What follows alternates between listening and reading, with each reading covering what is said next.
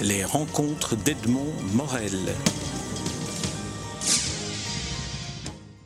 Fatoudium, je suis très heureux de vous retrouver euh, pour le nouveau roman que vous publiez, le dernier roman en date publié chez Flammarion.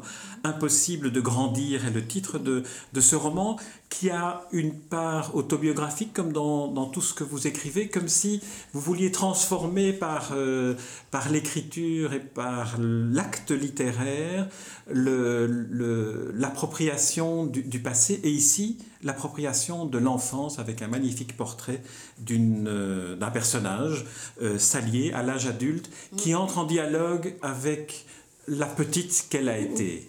Oui, alors la petite, c'est comme une euh, deuxième conscience. Euh, toujours présente, euh, qui ne s'adapte pas au monde des adultes. Donc je dis toujours, je n'aime pas trop l'autobiographie. Euh, le Transformé par l'écriture, j'ai oui, dit. Hein, mais, mais, même les personnages, j'en rajoute d'autres. Absolument, c'est de la fiction, c'est du roman. Voilà, et alors il y a Le vent de l'Atlantique, il y avait une bonne part d'autobiographie par exemple. Et vous avez Sally, la Sally de, du vent de l'Atlantique qui revient. et donc je prends toujours des petits morceaux de mon expérience personnelle pour poser la question euh, que je vais ensuite ouvrir euh, pour que ce ne soit pas seulement mon histoire finalement. Mais ça m'aide peut-être le fait de fictionnaliser d'autres personnages. Ça me permet d'aborder la question qui est plus personnelle, qui est euh, l'enfance même de Sally. Euh, qui, qui, la hante encore et qui l'empêche euh, de prendre vraiment pied dans le monde des adultes. Alors, essayons d'aborder les, les, différentes thématiques à travers cet enfant euh, qui est, finalement, vous abordez le problème, après avoir abordé le problème des femmes, la problématique des femmes laissées au Sénégal pendant que les, les, les, maris ou les fils partaient essayer de gagner leur fortune en, en, en Europe. Europe. Ici, vous abordez les enfants illégitimes, la maltraitance et les filles mères. Oui. Tout à fait. Et, et là, alors, c'est nourri de mon expérience vraiment personnelle. Et j'ai tenu à ce que ce soit marqué sur la quatrième de couverture, enfant dite illégitime, parce que je me dis toutes les naissances sont légitimes, parce que les enfants ne demandent pas à être nés d'une manière ou d'une autre. Mais comme il y a les religions, eh ben, quand une dame, en tout cas chez moi, quand une dame a un enfant avant d'être mariée, et c'était le cas aussi en Europe, on la considère comme une fille mère, elle est très mal vue, mal jugée, et l'enfant est considéré comme un enfant du péché. Et donc, on porte ça comme une croix, les gens vous le reprochent, vous êtes censé traîner une honte euh, à laquelle vous n'êtes même pas l'origine. Euh, enfin, euh, et cette honte-là, vous pouvez lutter, vous pouvez essayer de vous redresser, il y a toujours quelqu'un qui vous rappellera votre naissance et qui vous considère toujours comme un enfant. Euh, et impossible de grandir parce que justement quand vous êtes le fils ou la fille de madame ou monsieur Dupont, vous grandissez normalement, à partir d'un certain âge, on cesse de vous présenter en fonction de vos parents. Maintenant, quand vous êtes un enfant né hors mariage, comme on dit, parce que vous ne portez pas le même nom que vos frères et sœurs, vous n'avez que des demi-frères des deux côtés, ben chaque fois qu'on parle de vous, on trouve nécessaire d'ajouter, mais ah oui, mais c'est la fille d'un tel, tu sais, elle l'a eu hors mariage, donc c'est pour ça qu'elle ne porte pas le nom du mari. Et donc cette précision-là vous garde dans l'enfance. Mais déjà, en vous écoutant, d'ailleurs, je, je, me rends compte que même le mot fille-mère est un mot aberrant, puisqu'il enlève oui. toute identité, ni celle de fille, ni celle de mère, en associant les deux. Les deux, exactement. Et en plus, euh, c'est même un pléonasme. Pour, si on retourne directement à la langue française, c'est un pléonasme parce qu'une mère, c'est forcément une fille. Donc, euh, on est quand même jeune fille avant de faire son premier bébé, donc on est forcément une femme euh, quand on fait un enfant. Et ces filles, euh, quand on dit fille-mère, euh, on leur dénie le statut respectable de l'épouse qui enfante.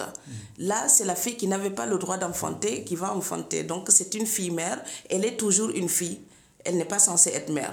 Dans votre réponse, vous évoquez aussi un aspect qui est, euh, me semble-t-il, très important dans, dans, dans, le livre enfin, et dans la thématique que vous évoquez, c'est l'impossible innocence de, de, de l'enfant né euh, dit illégitime, comme, comme, vous dites très bien. Mhm. Il est impossible d'être innocent, puisque finalement, c'est l'enfant illégitime qui se sent coupable.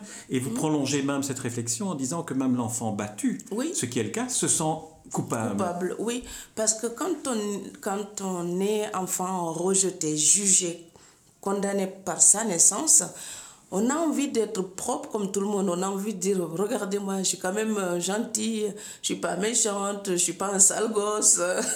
Mais bon, vous pouvez être tout ce que vous voulez. Il y a une faute initiale qui n'a pas été pardonnée et vous la portez. Et donc, même pour la maltraitance, c'est presque une justification. Euh, quand vous êtes avec papa, maman, vous êtes plus facilement protégé. On a plus d'égards peut-être pour vous maltraiter, on y réfléchit à deux fois. Mais quand vous ne grandissez pas avec papa et maman, vous êtes une chose un peu bancale, euh, pas une vraie protection. Donc moi, j'ai eu mes grands-parents. Mais à leur âge, ils ne pouvaient pas être sur tous les fronts et combattre tout le temps. Donc si eux, ils donnaient plein d'amour, leur entourage n'était pas forcément dans cette même démarche. D'une certaine manière, on pourrait d'ailleurs dire que les grands-parents sont fatalement légitimes oui, donc c'est les vrais parents. Pour moi, je dis, euh, j'ai passé une bonne partie de mon enfance à pas vouloir parler de, justement de cette histoire. Ils m'ont aidé à me tenir droite. Et donc, il y avait une démarche, une démarche pardon, psychologique. Euh, c'est-à-dire, au lieu de me plaindre pour les parents que je n'avais pas, j'ai appris à mettre en valeur les adorables grands-parents que j'avais. Et j'ai toujours vécu comme ça, c'est-à-dire quand je faisais des mensonges par omission, c'est que dès qu'on me parle de la famille, je fais exprès, je parle de mes grands-parents. Et quand on me parle de mon père, de ma mère, je parle encore de mes grands-parents. C'était une manière pour moi de dire la place d'ascendant de, euh, protecteur, ce sont ceux-là qui étaient là. Donc là, en ce moment, en France, par exemple, en plein débat sur le mariage pour tous, moi, ça me fait rire doucement parce que je me dis, les enfants, oui, bien sûr, on dit ils ont besoin d'un père et d'une mère pour grandir. Je n'y crois pas. Hein. Moi, je pense que les enfants, ils ont juste besoin de ceux qui sont là, présents, et que ceux-là qu'ils aiment pleinement. Qu'ils soient papa, maman, ou qu'ils soient des grands-parents, ou des oncles, ou des tantes. Si ce sont des adultes aimants, on peut grandir en paix après. Quand vous évoquez le, le, mensonge auquel enfant votre personnage ou vous-même, hein, mm-hmm. parce que là on, on, ah, arrive de plus en plus à ça, hein, on est bien d'accord. Euh, euh, le moment où enfant vous étiez obligé d'inventer mm. votre euh, vos parents en les transformant en vos grands-parents, mm. il y a un élément très important là-dedans, c'est la nécessité du mensonge. Mm. Et vous l'évoquez notamment lors d'une scène très très émouvante du, du, récit où la petite fille devant l'instituteur et devant la classe doit raconter ce qu'elle a vécu à la ville elle, invente quelque chose qui est tellement beau et qui est tellement faux. Alors racontez cette scène, après je vous poserai la question. Parce que les adultes, parfois, ils pensent que les enfants ne comprennent pas. Les enfants, ils comprennent. Et non seulement ils comprennent, mais ils peuvent aussi avoir la délicatesse de protéger les adultes. Euh, ça, c'est une scène authentique à l'école. Moi, quand on me demandait de parler des vacances en ville, euh, sachant que c'était que des petits boulots, des petits boulots, ou alors on est chez une tante X ou un oncle Y, pas forcément des proches d'ailleurs, parce que j'ai connu des familles d'accueil aussi. Euh, ces gens-là, ils vous traitent comme une bête de somme. Vous êtes une petite esclave domestique. Vous travaillez, vous travaillez tout le temps. Parfois même le week-end, ils peuvent vous prêter à des amis qui ont du travail ou qui ont une cérémonie ou un anniversaire ou n'importe quoi. Donc vous êtes un outil et dès que vous n'agissez pas comme attendu, vous êtes frappé, frappé, puni, tout le temps puni. Mais vous imaginez quand vous rentrez de ces vacances-là en classe et vous avez un instituteur qui est absolument sympathique, qui est très gentil, qui est très protecteur, qui vous encourage à étudier et qui a vraiment de la douceur. On a honte de lui dire, mais moi en ville j'ai été battu. On n'arrive pas à sortir ça.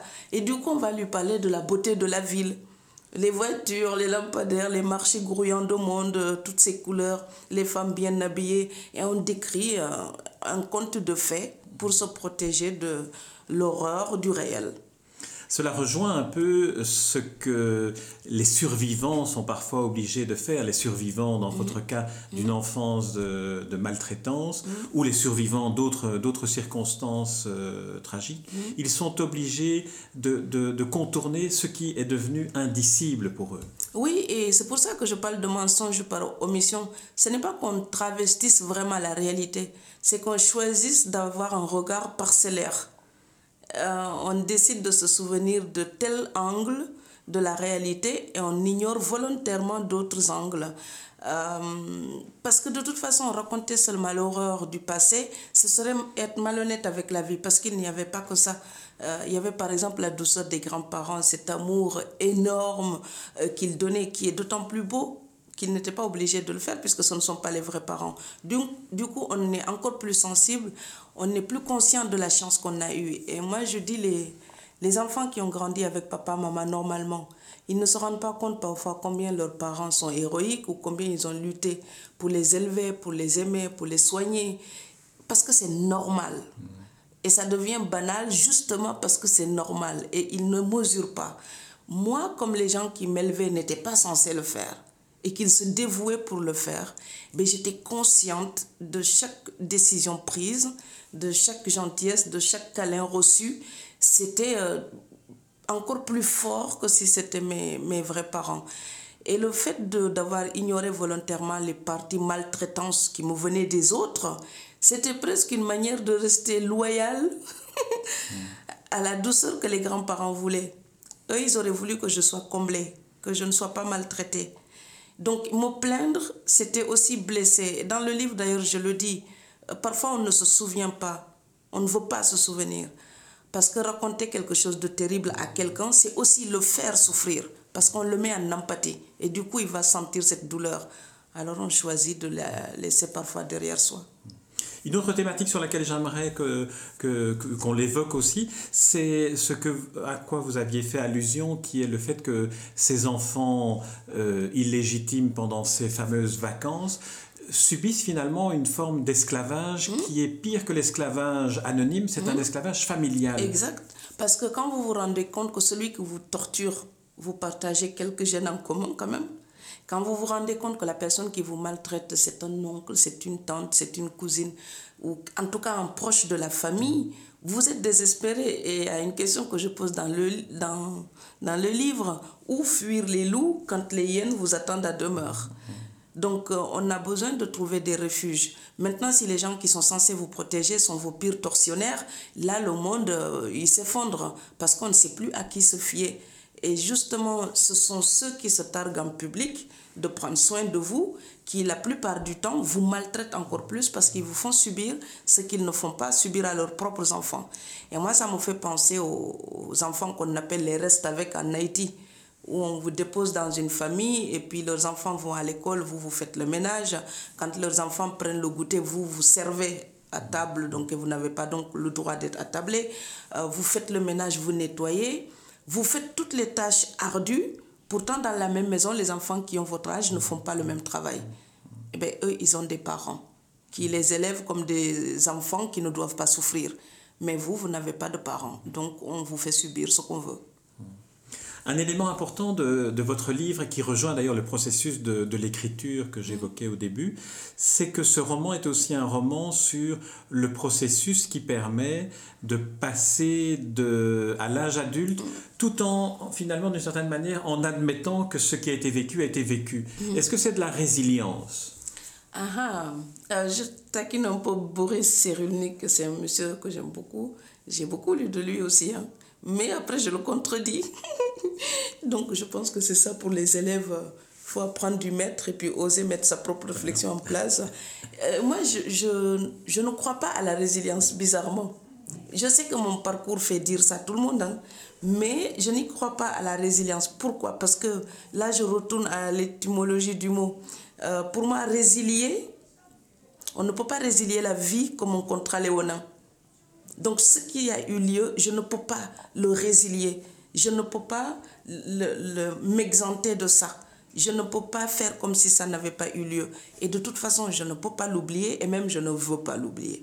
C'est une chose qui est là, qui n'empêche pas d'autres choses qui, qui sont belles d'être là. Mais c'est une concomitance. C'est pas comme une métamorphose où d'un coup je cesserai d'être un enfant qui a eu mal pour être une fille très solide. Non, je resterai une fille qui se bat, mais qui porte en elle euh, certaines fissures, certaines failles, des fragilités que je n'aurais peut-être pas eues si je n'avais pas eu le, le parcours qui, qui est le mien. Mais je crois, l'idée positive que je retiens chez Boris Cyrulnik, c'est qu'on peut traverser les, les, ténèbres et un jour voir la lumière. Ça, j'y crois. Peut-être c'est sur la méthode où nous ne sommes pas d'accord, parce que résilience maintenant, ou alors c'est l'usage public qui a galvaudé le mot. Euh, maintenant, dès que quelqu'un souffre, on va lui parler de résilience. Tout le monde n'est pas capable de faire la résilience. En parlant de résilience et en pensant à résilience, Mmh. je pensais à, au- aussi à ce qui est une des notions de la résilience Mmh. chez Cyrulnik, qui est de, de trouver un tuteur ou un, un- élément qui permet d'entrer dans cette forme, on va appeler- on continue à appeler résilience, même si c'est un terme qui ne vous convient pas, mais je pense que ce tuteur de résilience, dans votre cas, a été le fait d'écrire, que c'était la fonction de l'écriture, non pas essayer d'oublier, non pas essayer d'escamoter, mais au contraire, explorer par l'écriture, par la littérature, ce qui fait de votre expérience quelque chose que vous pouvez partager. Oui, parce que mon expérience a fait de moi un peu quelqu'un qui s'interroge tout le temps. Mais du coup, je n'interroge pas seulement ma vie, en fait. C'est- l'être humain dans le monde. Dans... Et je dis toujours, je ne cherche pas une place. Quand je dis place, je ne pense pas travail non plus, mais une place d'existence, ni au Sénégal, ni en France. Je cherche ma place dans la vie. Euh, par quel processus passe-t-on pour tout simplement accepter de vivre et de voir le matin se lever quoi. Et je pense que c'est une question qui est toujours tournée aussi vers les autres personnes parce que si je regarde comment eux ils vivent et luttent, ça relativise ma propre lutte. Et si je pense aux gens qui ont connu les guerres, eh ben je me dis, moi, d'avoir reçu quelques raclées, c'était quand même une chance. Il n'y avait pas une bombe à côté. Et que j'étais pas otage et que je n'étais pas prisonnière euh, dans un goulag quelque part. Et tout ça vient atténuer presque et interdire la complainte parce qu'il y a pire. Et, donc, on se dit, on est dans la communauté humaine avec tout le temps cette euh, nécessité de lutter. C'est la raison de la lutte qui diffère en fait mais elle existe pour tout le monde. Euh, vous savez, une fois, on en discutait comme ça et on parlait des les gens qui ont la chance de naître dans une famille aisée, confortable, où tout va bien. Je pense que c'est une injustice qu'ils ont dans la vie. Paradoxalement, Oui, oui, parce qu'ils n'auront jamais le droit de se plaindre de, de quoi que ce soit. Et pourtant, la famille est un lieu clos. C'est parfois le lieu initial de toute souffrance. Mais quand on est dans les- des draps de soie avec la cuillère en or, eh bien, presque personne n'a plus d'empathie pour vous. Pourtant, on peut souffrir de son père, de sa mère, ou d'un environnement, ou d'une maladie, ou d'une solitude, ou d'un manque de dialogue, de communication, ou tout simplement d'un manque d'expression de l'amour. Mais ces gens-là, sous prétexte qu'ils sont riches, eh bien, on leur interdit presque le droit à la sensibilité humaine et le droit d'être fragile. Donc voilà, et ça aussi, c'est quelque chose du destin que je trouve tragique. C'est euh, moi, ma lutte à moi, elle était facile, entre guillemets. C'est des, des choses qui me manquaient matériellement. Il suffisait que je trouve un petit boulot pour y remédier. Alors, j'avais pas mes parents, c'est vrai. Mais en même temps, j'aurais voulu trouver les dinosaures sur Terre et ils ne sont pas là et je vis avec. Mais rien ne remplace les dinosaures. Alors que mes parents, eh bien, mes grands-parents les ont remplacés et je pense qu'ils ont été de meilleurs parents. Je ne sais pas comment ils auraient été mes parents s'ils m'avaient élevé. Mais je sais simplement qu'avec les grands-parents que j'ai eus, peut-être que mes parents n'auraient pas si bien réussi que ça à côté en fait. C'est vrai. Mais et alors, il y a- peut-être aussi un autre, un autre élément euh, qui, qui, qui vous a enrichi à partir de cette expérience, quelle que soit la, la, la dureté de cette expérience. C'est ce que vous évoquiez sous la forme de questions. C'est toutes ces questions qui sont finalement une sorte d'aliment, d'énergie pour vous en permanence. Et que comme ces questions, vous les transformez en littérature, finalement, vous entrez dans un processus qui vous permet d'avoir une, une forme de, de dynamique qui fait que le processus du passage de l'enfance à l'adulte est un processus extrêmement créateur et en permanence créateur. Mm. Et, et ça vient d'une inversion. Euh, là, je suis sûre que si j'avais vu M. Cyrulnik, il aurait des méthodes à, à me conseiller. C'est que moi, quand j'étais ado, euh, 14-15 ans, je louais déjà ma chambre, j'étais autonome, totalement autonome.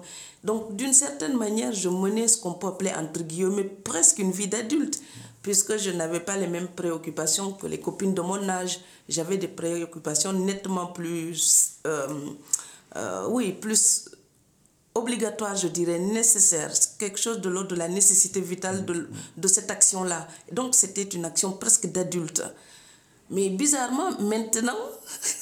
Vous n'étiez pas fille-mère, mais vous étiez mère-fille. Oui, vous voilà, étiez la, j'étais la- la- la mère de vous-même et en même voilà. temps la fille de vous-même. Voilà. Et donc, il y avait ce combat-là où je n'avais pas le temps de faire l'enfant, quoi. Et maintenant que je suis devenue, paraît-il, une adulte, je ne sais toujours pas ce que ça veut dire, j'ai parfois l'impression d'être comme l'ado que j'étais. Parce que j'ai la même perplexité face au monde. Parce que quand j'écris, cette petite qui écrivait à 13 ans, je la retrouve. Je lui dois mes plus belles pages parce qu'elle est plus libre. Et quand j'ai commencé à écrire exactement à 13 ans, c'était pour essayer de comprendre des tas de choses qui me révoltaient ou qui m'inquiétaient. Et en ville, je n'avais pas un adulte pour m'aider ou me répondre. Donc j'écrivais tout bêtement pour essayer de comprendre. Au jour d'aujourd'hui, j'écris toujours pour la même chose. Ce livre-là, c'est parce que je me rendais compte que je n'avais pas le comportement adéquat pour certaines de mes copines qui trouvaient que je n'agissais pas en adulte. Et quand j'avais peur d'aller dîner chez elles, parce que moi, la maison des autres, c'est le lieu du traumatisme, j'ai pas envie. Et quand je leur explique, euh, elles pensent que c'est un caprice, des manières de diva, qui préfèrent inviter les gens au restaurant plutôt que d'aller dîner à la maison. Et là, j'ai une enfant à moi qui a envie de dire non, j'ai peur qu'on me tape et puis j'ai pas envie qu'on me trouve la bouche de trop. J'ai cette gêne-là. Les enfants illégitimes apprennent une chose, c'est prendre le moins de place possible. Donc même si j'aime les gens et qu'ils m'aiment, j'aime bien être discrète dans leur vie, ne pas être envahissante. Et ça, les copines ne le comprennent pas toujours. Ce qui est un peu la trame narrative de, de ce roman Impossible de grandir, mm. avec aussi cette importance que vous accordez, parce que pour moi c'est aussi, outre les thématiques, c'est un, un, livre consacré aux enfants illégitimes, mmh. dits illégitimes, mm. à la maltraitance, mm. mais aussi un livre consacré à l'écriture, parce que votre personnage aussi à 13 ans écrit et pose les questions qu'il poserait à ses parents, il les pose à son cahier avec oui. le crayon. Oui, parce que euh, l'écriture, on, on D'où d'ailleurs le schéma narratif où il y a la petite qui est mon double enfant qui vient forcer l'adulte à regarder la vérité en face. Parce que pour l'adulte, je pense qu'on a trouvé tellement de stratagèmes que euh, parfois on ne veut pas voir les choses. Euh, dans mon tout premier livre, La préférence nationale, c'était un recueil de nouvelles, je disais, ça ne me regarde pas, c'est parfois je ne regarde pas. Et cette gamine qui vient dans le livre, le personnage que j'ai appelé la petite, elle, elle accepte de regarder. Elle sait que ça fait mal aux yeux, mais elle préfère voir les choses plutôt que de les nier. Et c'est elle qui accompagne l'adulte. Dans l'écriture, j'ai exactement la même démarche. Parfois, je traite un sujet où je sais très bien qu'il aurait été plus confortable pour moi de ne pas mener cette réflexion-là. Euh, ce livre-là, j'aurais pu l'écrire avant le vent de l'Atlantique. Je ne me sentais pas mûre pour le faire. J'avais peur d'être tout simplement un juge d'application des peines pour mes parents. Donc je voulais avoir la maturité de prendre une distance pour les regarder simplement à travers leurs propres conditions humaines et me dire, eux, ils ont vécu comme ça. Je ne juge pas, je dis juste moi comment je l'ai vécu. Et ce travail d'écriture me permet de faire ça. J'ai l'impression que l'écriture pacifie parce qu'il va mettre la réflexion en avant, parce qu'il va mettre l'envie d'une création poétique à la place de, de la réalité crue qui est juste là avec ses contingences. Et cette démarche poétique littéraire euh, permet de pousser la réflexion encore plus loin, et de l'élargir, de dépasser son propre cas, pour tout simplement se poser la question, comment un enfant grandit quand il n'a pas eu des parents? Euh, Comment un enfant grandit quand il pense que eh bien, chaque fois qu'il mange une nourriture, il se demande s'il a le droit ou pas? Comment un enfant grandit quand à chaque fois qu'il entre dans une maison, il se sent de trop et illégitime à cette place-là? Donc finalement, comment on peut se sentir légitime dans l'amour des autres quand on n'a pas obtenu l'amour de ses propres parents quoi? À quoi je peux évaluer l'amour qu'on me porte? Alors qu'on m'a dit l'amour d'une mère et d'un père, c'est censé être le meilleur du monde. Mais moi, je ne peux pas l'évaluer puisque je ne l'ai pas connu. Donc à l'aune de quoi pourrais-je mesurer les sentiments que j'éprouve ou que d'autres éprouvent à mon égard? Et ça, c'est de l'ordre de l'apprentissage. En vous écoutant, je me suis dit que, et vous allez me dire si, si c'est une interprétation que vous validez, je me suis dit qu'il y a aussi une, une, dimension métaphorique à la structure du livre. La petite, c'est la nuit oui. qu'elle intervient dans, dans, dans, dans, dans, euh, dans la vie de, mmh. de Sally adulte. Mmh. Est-ce qu'on pourrait dire que d'une certaine manière, c'est la nuit qui nourrit euh, la réflexion qui nourrit le questionnement euh, et qui donne lieu au jour qui, qui succède à la nuit. Mmh, J'écris toujours la nuit. Depuis que j'ai commencé à écrire, j'ai commencé à écrire à 13 ans. Depuis, j'écris toujours la nuit. Je peux préparer une conférence ou autre chose dans la journée, mais jamais une écriture créatrice ou créative dans la, la journée, jamais. Donc j'écris que la nuit. Parce que quand j'étais ado, j'avais peur de la nuit. Surtout dans les chambres pourries que je louais en ville, j'avais vraiment peur de la nuit. Et me mettre à lire ou écrire la nuit, c'était une manière de tenir tête à la nuit. Dès que l'aube arrivait, que les gens commençaient à bouger, ben la peur, elle partait. Et là, je m'apaisais, je pouvais m'endormir. Donc aujourd'hui, ça reste la période où la réflexion me vient avec plus de profondeur peut-être. Mais il y a aussi quelque chose de métaphorique dans le fait d'attribuer la nuit à la petite.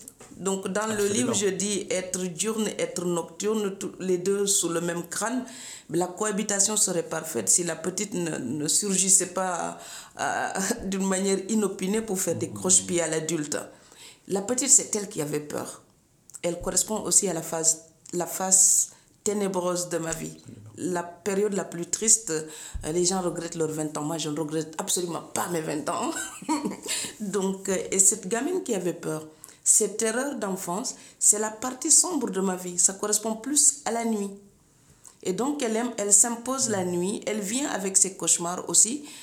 Et là, je peux presque les décrire de manière clinique parce que du coup, je me dis, moi, je suis l'adulte qui n'est plus concerné par ça. Mais elle, je l'écoute ce qu'elle me raconte et j'essaie de réfléchir pourquoi.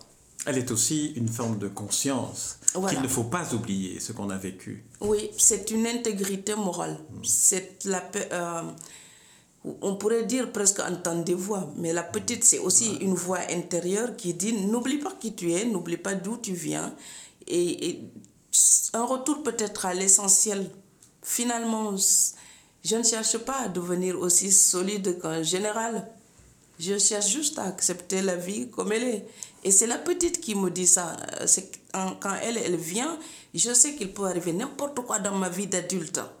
Je sais que si cette petite, elle a survécu, moi, je peux survivre. Parce qu'elle était plus fragile et qu'elle avait encore plus besoin d'être entourée. Et donc, même à l'âge adulte, on a des abandons. Le problème, c'est que j'ai renoncé déjà petite à mes parents.